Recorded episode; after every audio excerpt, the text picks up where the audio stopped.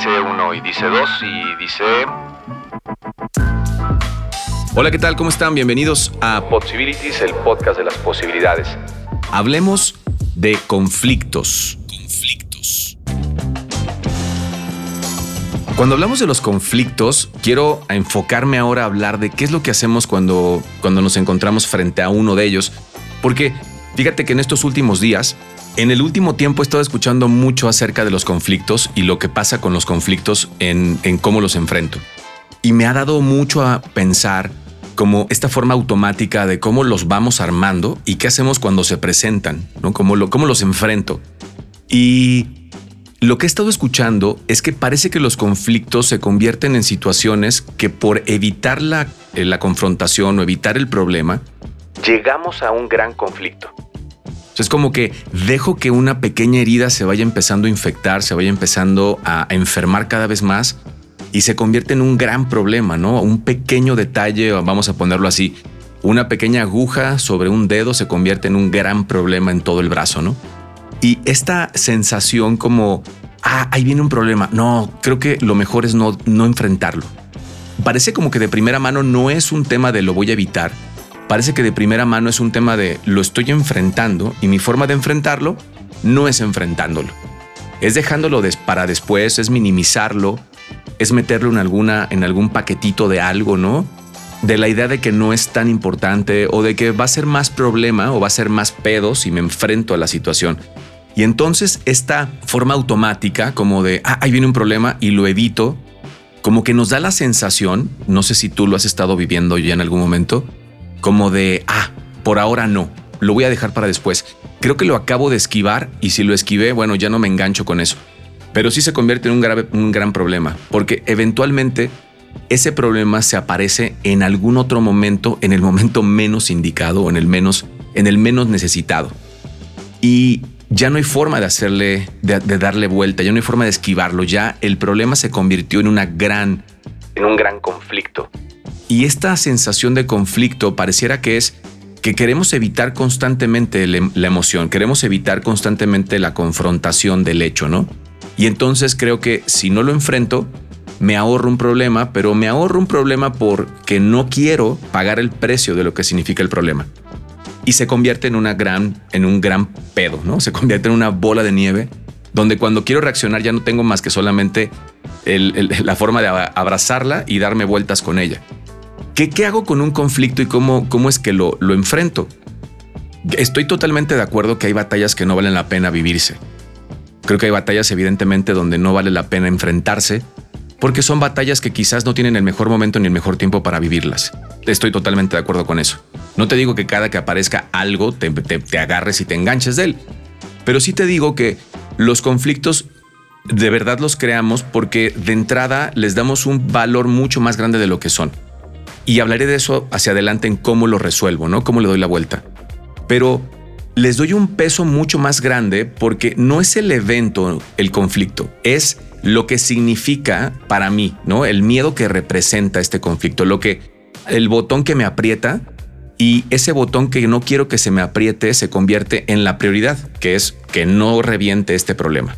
Que no salga mi miedo a que me expongan o mi miedo a sentirme eh, sin control o mi miedo a que me sienta insuficiente o el miedo a que los demás me vean totalmente vulnerable, ¿no? Entonces, evito el conflicto, lo evito, lo evito, lo evito, lo evito y entonces pareciera que todo lo que hago es en función de él. Alrededor de él estoy siempre dando vueltas y vueltas y vueltas y vueltas y le pongo un montón de, power, ¿no? Le pongo muchísima energía al hecho de que no se me se convierta en un problema presente. Pero ahí es donde yo le doy al, evento, le doy esa carga enorme y entonces, vamos a decir así, lo pongo en un cajón, le pongo un reloj con un tiempo y es como una bomba que está a punto de explotar y va a explotar exactamente en el momento menos indicado. ¿Por qué hago eso? Evidentemente por evitarlo, ¿no? Porque creo que si lo minimizo, en algún momento quizás ya no se va a aparecer. Pero el evento no es el tema, el tema es el significado del mismo, ¿no? Primero, ¿Qué hago con un evento que es un conflicto y cómo lo convierto en una, en una oportunidad? ¿Cómo lo convierto en una, en una catapulta? Primero quitándole al evento el peso que yo le di al evento, lo que creo que significa como tal. Ejemplo, tengo una situación en mi trabajo y la situación es una, un desacuerdo por alguna situación que yo no cumplí en mi función, ¿no? No hice mi chamba. Y entonces pretendo que si lo guardo, pretendo que si no lo hablo, pretendo que si no lo digo, pues de muchas formas nadie lo va a ver como un problema y nadie se va a incomodar con eso. Lo van a dejar pasar. Pero, ¿sabes? La conversación que se queda ahí, que sí se sabe, o sea, la que tú sabes que no estás manejando, lo que la demás gente sabe que no hiciste de, tu trabajo, se convierte como en un acuerdo que no está dicho, pero está acordado. Y el acuerdo es cuando aparezca una situación de así, una situación de este tipo, yo no hago nada, yo no digo nada. Yo simplemente volteo mi mirada hacia otro lado. Y eso le da la chance al otro también de hacer lo mismo, ¿no? Y entonces jugamos este juego donde cada uno nos vendemos nuestras, nuestras mediocridades. Nos vendemos nuestra mierda, ¿no? Nos vendemos las cosas que no funcionan.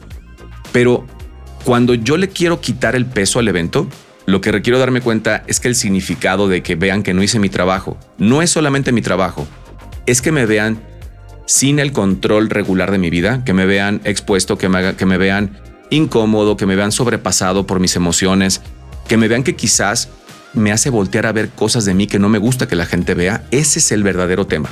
Ese es el, punto medio, el miedo que requieres desenmascarar. Entonces la primera parte que requieres enfocarte es, ¿cuál es el miedo que significa para mí este evento? ¿Qué es lo que yo le di de peso a este evento? Ah, ok, miedo a que la gente me rechace o que la gente no me apruebe. Ok, esa es la primera parte que requieres identificar. Porque si identificas ese miedo, puedes de verdad, o sea, decirle al evento, gracias, porque el evento te da la oportunidad de que lo veas como la oportunidad de trabajo, ¿no? una oportunidad de crecer, una oportunidad de brincar.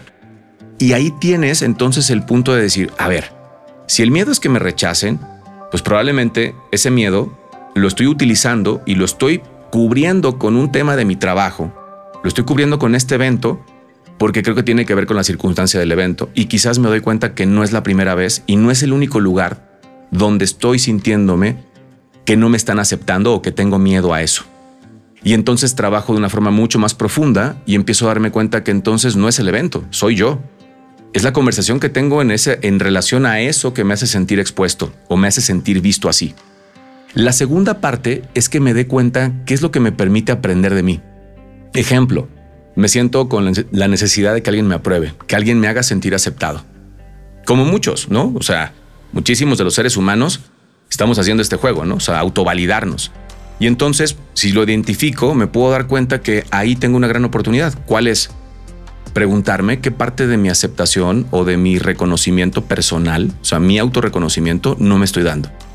O sea, en dónde creo que no estoy funcionando como debería de funcionar.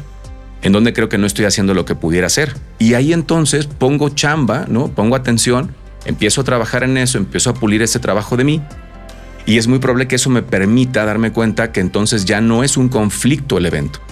Ya el evento es una gran oportunidad de poner en práctica este músculo y empezar a trabajar en esa autoaceptación o ese autorreconocimiento. Y empiezo ahora a identificar más y más de los eventos que tienen conflicto conmigo y empiezo a enfrentarlos y a desenmascararlos, quitarles el peso que les di, verlos como simplemente un espacio de trabajo y comenzar a recuperar partes de mí que puedo reconocer, partes que puedo rescatar en el camino y que eso me permitan a mí aprender y crecer en el, en el proceso del conflicto. Por lo tanto, volviendo al inicio, ¿qué hago con un conflicto? Verlo primero como un espacio en blanco, no como algo que ya tiene un significado, porque mira lo interesante de esto. Tenemos miedo del conflicto que aún no ha ocurrido, o sea, tenemos una idea, una ilusión de que puede pasar algo pero ya nos estamos castigando con una elección previa. O sea, ya estamos sintiendo un miedo que aun cuando no ha ocurrido, ya lo estamos viviendo. Y creemos que si no vivimos el evento, ya no sentimos el miedo, y es completamente al revés. El miedo está ahí y el evento es una justificación solamente para aparecer el miedo. Entonces me puedo dar cuenta que el evento no es el tema, el conflicto está dentro de mí. Número dos, ¿qué oportunidad tiene, no? Como dice este podcast, ¿qué posibilidades tiene para mí este momento? Ah, ok, puedo aprender esto de mí. Ah, puedo entender que yo opero de esta forma y que estoy viendo esto donde yo no me estoy dando el permiso de poner todo lo que soy. O sea, no me doy chance, me estoy limitando. O por miedo no, aparezco todo lo que tengo para que la gente me conozca. O por sentirme sobrepasado, me estoy completamente con un pie atrás, ¿no? Y estoy como observando todo y no me estoy enfrentando a la situación. Y ahí entonces puedo poner en práctica, comenzar a recuperar partes de mí que ahogo cuando tengo miedo o ahogo cuando me siento rechazado o ahogo cuando alguien no me acepta o no me reconoce. Y entonces empiezo a romper el miedo interno. Y al romperlo comienzo a tener este músculo de ahora en lugar de evitar un conflicto, darme cuenta que cuando se va a empezar a construir el conflicto que yo estoy armando, empezar a poner los saltos y empezar a enfrentar las situaciones previas y empezar a trabajar en eso. Ahora, no te digo que no tengas conflictos, no, para nada. Tampoco te digo que solo los enfrentes, tampoco. Te estoy diciendo, explora posibilidades. ¿Qué tal si en los siguientes días comienzas a observar los conflictos en los que te encuentras y te preguntas de verdad cuál es el miedo que está debajo? ¿Lo identificas? ¿Lo ves como una oportunidad? ¿Revisas qué puedes poner en ti y lo practicas? Y me cuentas, ¿cómo te va? ¿Qué hiciste con eso? ¿Qué nuevo significado le diste? ¿Qué nuevo lugar tiene para ti? Y eso, ¿qué nueva puerta abrió para ti hacia adelante?